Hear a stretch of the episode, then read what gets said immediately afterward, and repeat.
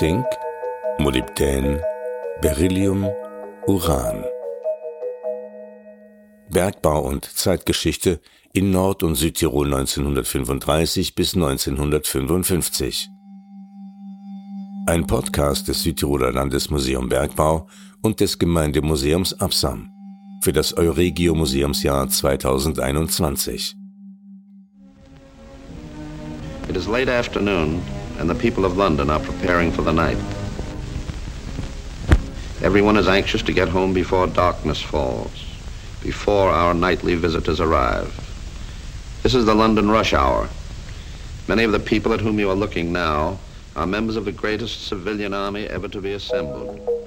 These men and women who have worked all day in offices or in markets are now hurrying home to change into the uniform. Der Wert und der Abbau von Bodenschätzen ist immer von politischen und oft militärischen Machtfaktoren mitbestimmt. Aus den politisch extremen 20 Jahren zwischen 1935 und 1955 präsentieren wir vier Rohstoffe des Tiroler Bergbaus, die in Süd- und Nordtirol über fünf politische Systeme hinweg zwischen Diktatur, Monarchie und Republik jeweils nur für kurze Zeit Wert und Bedeutung erlangt haben. Diese vier Bodenschätze gehören nicht zu den Erzen des traditionellen Tiroler Bergbaus, sondern sind typische Industrierohstoffe des 20. Jahrhunderts. Zink, Molybdän, Beryllium und Uran. Ihr Abbau hatte auch sonst wenig mit dem traditionellen Bild vom Bergbau zu tun, dienten sie doch vor allem der modernen Rüstungsindustrie.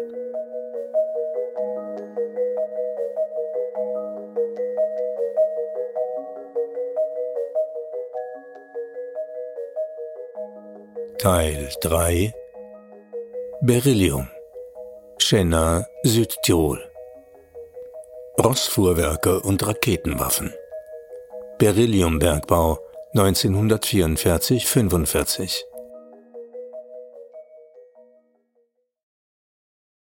Seit Juni 1944 wird die V1, die Flugbombe, eingesetzt eben als Terrorwaffe gegen westeuropäische Großstädte, dann ab September die V2, eben die Rakete. Dr. Philipp Aumann ist Historiker und Kurator am Historisch-Technischen Museum in Benemünde. Die Versuchsanstalten Benemünde waren von 1936 bis 1945 das größte militärische Forschungszentrum Europas. Auf einer Fläche von 25 Quadratkilometern arbeiteten bis zu 12.000 Menschen gleichzeitig an neuartigen Waffensystemen. An sich wurde mit dem Ende des Ersten Weltkriegs schon der zweite geplant.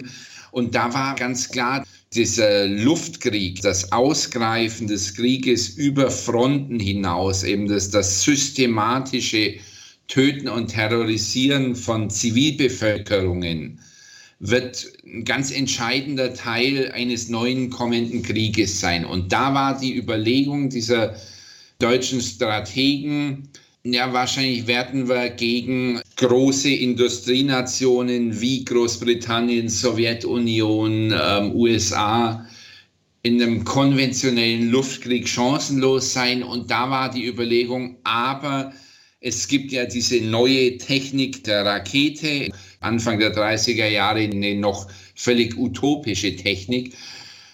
Aber das ist an sich ja eine Technik, mit der man Sprengstoff oder auch Gas beliebig weit transportieren kann, also indem ich jeden Ort der Erde angreifen und zerstören kann. Und das ist so in diesem strategischen Denken dann die ultimative Waffe, um diese neue Art der Kriegsführung siegreich zu gestalten.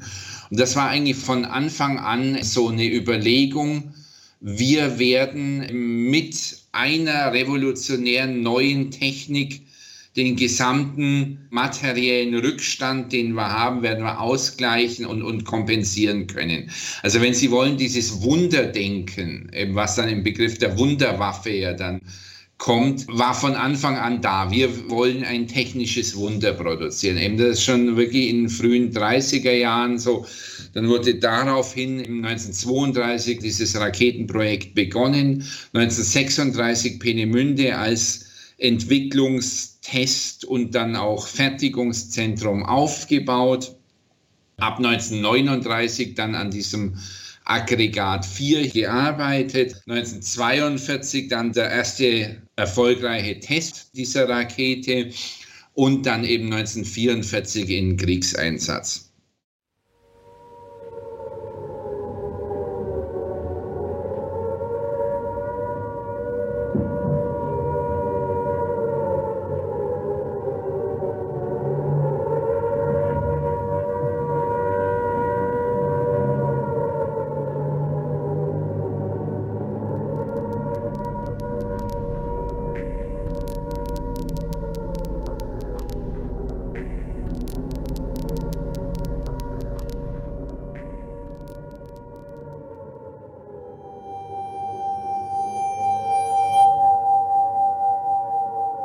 Schenna in Südtirol liegt auf ca. 570 Metern Seehöhe, oberhalb der vier Kilometer entfernten Kurstadt Meran. In der 48 Quadratkilometer großen Gemeinde leben über 2800 Einwohner. Versteckt in der weit oberhalb des Dorfes gelegenen Masul-Schlucht, circa 40 Meter unterhalb des Forstwegs. Dort oben findet man den Ausbiss einer bis an die Oberfläche reichenden zwischen acht und zehn Metern mächtigen Mineralanreicherung. 1948 schreiben die Schlern-Mitteilungen darüber, eine der interessantesten Mineralfundstellen Südtirols ist ohne Zweifel das Berillvorkommen in der Massul-Schlucht, die sich nördlich Verdins bei Meran wild, steil und größtenteils unzugänglich gegen die Nordseite des Iffingers und die Osthänge des Hirzers hinaufzieht. Die Masul-Schlucht weist stellenweise eine Tiefe von 200 Metern auf und bei langen Regenfällen oder heftigen Gewittern stehen dort die Murbrüche auf der Tagesordnung.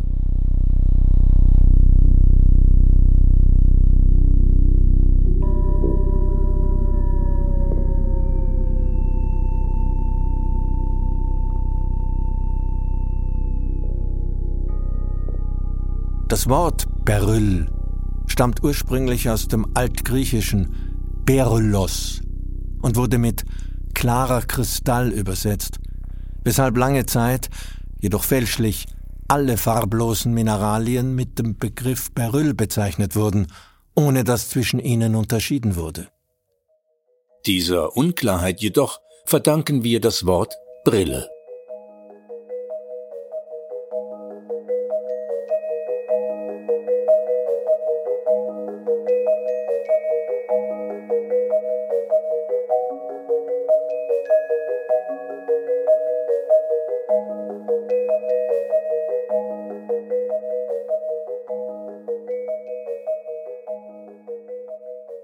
Der Masul-Schlucht, auf über 1100 Metern Seehöhe, hatte Anfang der 1930er Jahre die italienische Firma Società Anonima Beryllium vier Stollen aufgefahren und das Vorkommen auf Glimmer und Beryllium beschürft.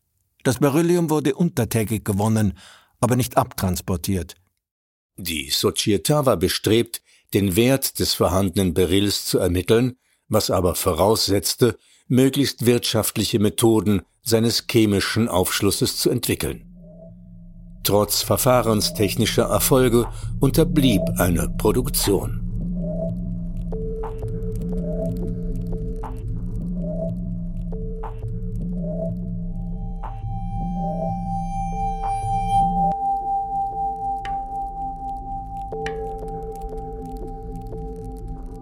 1944 aber war die Beryllium-Lagerstätte dann wieder von Interesse. 1944 war Südtirol als Operationszone Alpenvorland faktisch Teil des Dritten Reiches.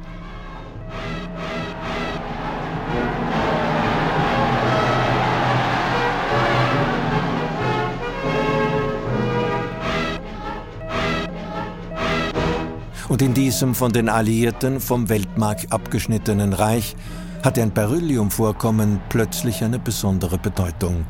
War doch Beryllium härter als Stahl, aber leichter als Aluminium. Schon mit geringsten Mengen Beryllium konnte man Leichtmetalle für den Einsatz in der Luftwaffe veredeln. Leichtmetalle weisen zwar in den meisten Fällen eine geringe Dichte auf, aber der Preis dafür ist ihre geringe Festigkeit und ihre geringe Hochtemperaturresistenz.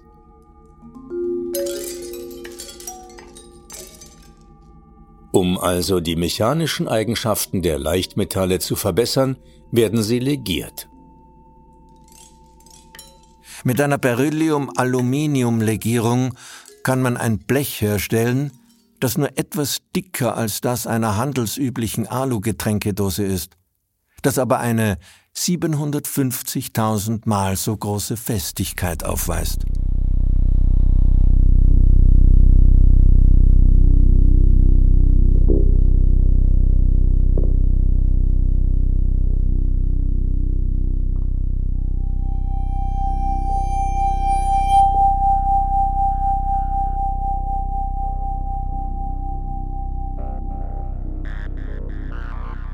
Eins Waagrecht. Ortsbehördliche Vorschrift. 13 Buchstaben. Polizeistunde. 38 Waagrecht. Römische Göttin. Vier Buchstaben. Leto. Eins Senkrecht. Eisenbahnklasse. 13 Buchstaben. Polsterklasse. 41 Waagrecht. Grenzgebirge. Vier Buchstaben. Ural. 42 Waagrecht, chemisches Zeichen für Beryllium, zwei Buchstaben. B, E.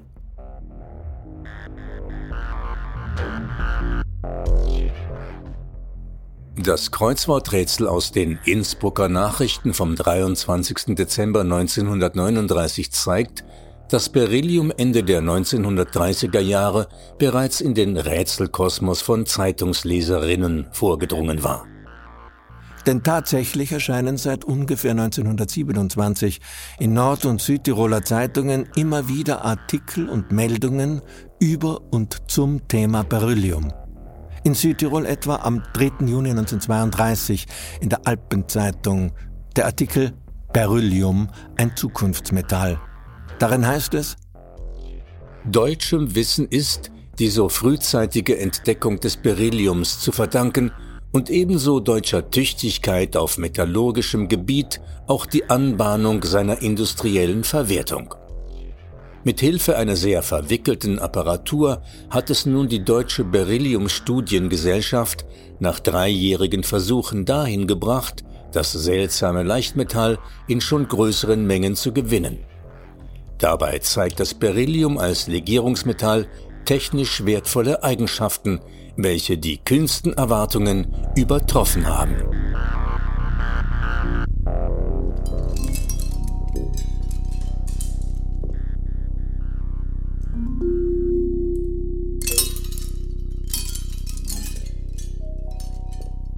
Aber nur wenige Jahre später tauchten Zeitungsmeldungen in Nord- und Südtirol auf, die zwar auch von den technisch wertvollen Eigenschaften des Berylliums welche die kühnsten Erwartungen übertroffen haben, berichteten, aber längst nicht mehr in einem explizit technischen, sondern in einem militarisiert politischen Sinn.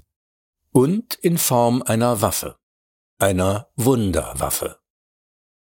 Eine ominöse deutsche Wunderwaffe war nämlich für das NS-System gerade in Südtirol für die Propaganda wichtig.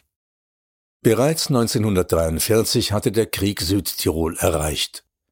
Die Alliierten konnten von Nordafrika und ab November 1943 von Süditalien aus in der Luft angreifen. Im November 1944 starten sie die sogenannte Brennerschlacht, ihr konzentriertes Angriffsprogramm auf die Brennerbahnlinie. Bozner Tagblatt 11. November 1944.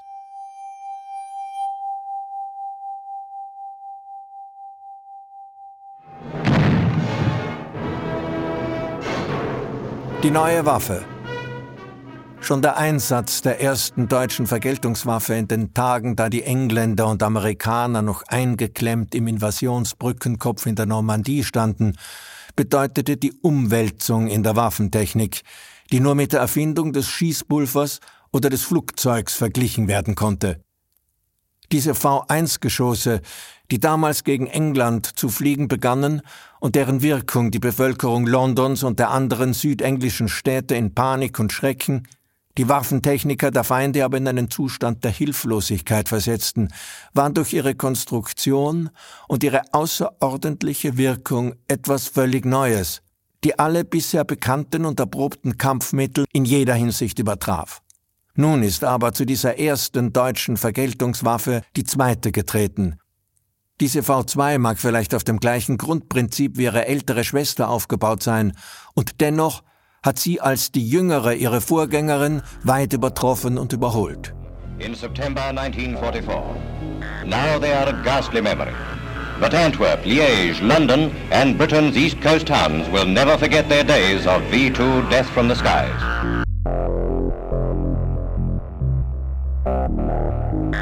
Diese Idee, wir gewinnen den Krieg durch neue Technik, durch neue Waffensysteme, durch überlegene Waffensysteme, hat natürlich immer das Problem mit sich gebracht, mit denen gibt es keine Erfahrungen, keine Routinen, weder in der Funktion dieser Geräte noch in der Produktion, in der natürlich die SS auch einen großen Einfluss hatte. SS war generell ein sehr expansives Subsystem dieses Nationalsozialismus. Dieser Himmler-Apparat hat eigentlich ganz gezielt und massiv Kompetenzen, Zuständigkeiten an sich gerissen und wurde darüber an sich immer mächtiger, mächtiger, mächtiger. Und das ist vielleicht die große Herausforderung oder auch die große Zumutung ans Verständnis der deutschen Rüstung, dass das natürlich äh, ein komplett verbrecherisches System war, aber nichtsdestotrotz an sich ein hochdynamisches System und auch ein effektives System. In dem Sinne, es sind sehr, sehr viele neue Dinge hervorgebracht worden, die natürlich auch diesen Zweiten Weltkrieg in all seiner Brutalität und Zerstörungskraft sehr, sehr lang am Laufen gehalten hat. Also ähm, man kann so sagen, diese ganzen Waffen, durch die hatte Deutschland nie die Chance, den Krieg zu gewinnen, aber sie waren nicht kriegsentscheidend, aber sehr wohl kriegsverlängernd. Und, und das muss man, um die Sache zu verstehen, schon auch immer mitdenken.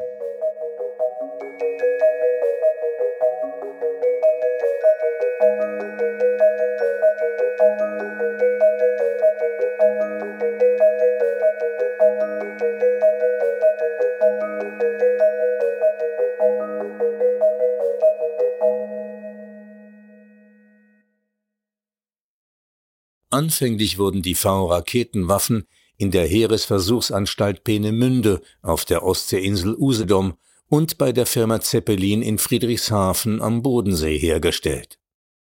Ein schwerer Luftangriff der Briten in der Nacht vom 17. auf den 18. August 1943 setzte der Produktion auf Usedom ein Ende. Ein neuer Produktionsort musste her. Rüstungsminister Albert Speer, der im Frühjahr 1944 in Meran mehrere Wochen auf Erholungsurlaub sein wird, war 1943 bereits einen Tag nach dem Luftangriff auf Peenemünde in der Wolfsschanze eingetroffen, um Adolf Hitler über den Angriff und die entstandenen Schäden zu berichten. Speer war es, der in der langen Endphase des NS-Staates Zehntausende KZ-Häftlinge für die Rüstungsproduktion heranziehen ließ. So versuchte man anfänglich in den als Außenlager des KZ Mauthausen geführten Wiener Rackswerken die V2-Produktion aufzubauen. Die Wahl der Nazis fiel dann aber rasch auf ein Bergwerkstollensystem bei Nordhausen im Harz. Dort gründete die SS ihr letztes Konzentrationslager Mittelbau Dora.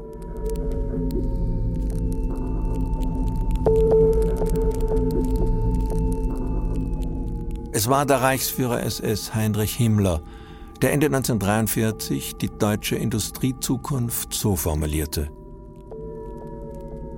Ich stelle mir vor, dass wir an möglichst vielen Stellen bis zum Sommer des Jahres 1944 als neue Höhlenmenschen in diesen einzig wirklich geschützten Arbeitsstätten eingerichtet sind.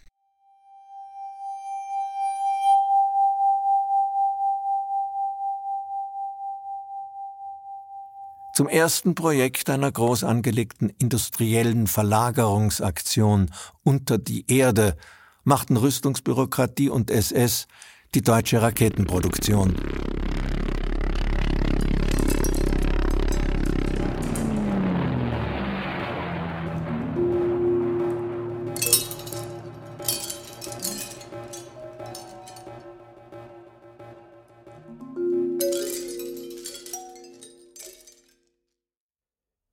V2 war eine 14 Meter lange Rakete mit einem maximalen Durchmesser von 1,6 Metern. Die V2 wog 13,2 Tonnen, wovon allein der Treibstoff 5 Tonnen ausmachte. Ende August 1943 trafen die ersten Häftlinge aus dem Konzentrationslager Buchenwald in einem als Treibstofflager der Wehrmacht angelegten Stollensystem im Harz ein. Während der 18 Monate, die dieses KZ Mittelbau genannte Lager existierte, durchliefen es etwa 60.000 Häftlinge aus 48 Nationen. Nach den kräftezehrenden Ausbauarbeiten der unterirdischen Fabrikanlage ab Sommer 1943, die Häftlinge waren auch in den Stollen untergebracht, lief bereits im Jänner 1944 die Produktion der V2 an.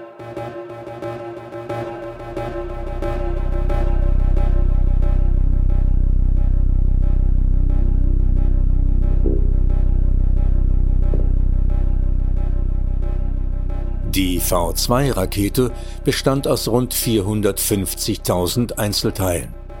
Diese wurden von über 400 zivilen Unternehmen in unterschiedlich großen Komponenten vorgefertigt. Die Komponenten lieferte man in das unterirdische Konzentrationslager Mittelbau Dora, wo sie von Häftlingen entmontiert wurden. Damit war die Rakete aber noch nicht einsatzbereit. Die Fertigung in diesem KZ war nur der Rohbau der Rakete. Die elektrische Inneneinrichtung sowie der Sprengkopf wurden in Berlin eingesetzt.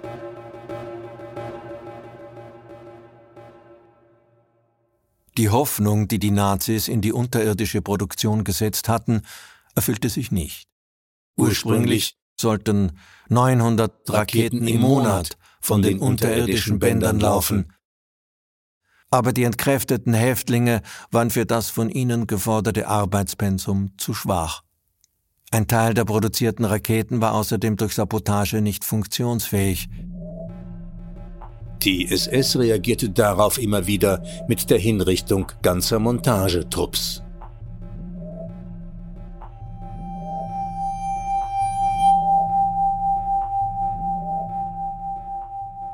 Bis März 1945 konnten dennoch fast 6000 Raketenwaffen unter unmenschlichen Arbeitsbedingungen hergestellt werden. Etwa ein Drittel aller in diese Waffenproduktion abkommandierten Häftlinge überlebte die Strapazen bis zur Befreiung im April 1945 nicht. Wenn man so will, ist diese ganze Geschichte der Rakete als Kriegswaffe so die Idee, wir haben zu wenig Personal, zu wenig Soldaten, zu wenig Material, zu wenig Fahrzeuge, Gerät, um diesen Krieg gegen die größten Industrienationen der Welt zu gewinnen. Diesen Mangel gleichen wir aus durch überlegene neue Technik. Also quasi diese grundsätzlich moderne Vorstellung, Technik ist ein Heilmittel, um alle Probleme zu lösen. Das Problem an neuer Technik ist immer, und das ist jetzt auch kein spezifisches Kriegs- oder nationalsozialistisches Ding, neue Technik löst ein altes Problem und schafft zwei neue. Und das natürlich in diesem Fall auch immer dieser enorme Ressourcenmangel, der in diesen ganzen Rüstungsprojekten herrschte. Und deswegen immer Diese Suche nach neuen Materialien ist ein ganz zentrales Thema in diesem ganzen Raketenprojekt. Für die Produktion der V2, die bei einer Geschwindigkeit von über 5000 Stundenkilometern eine Flughöhe bis zu 90.000 Metern und eine Flugweite von 400 Kilometern erreichen konnte, war ab Sommer 1944 das Berylliumvorkommen oberhalb von Meran plötzlich von Bedeutung geworden.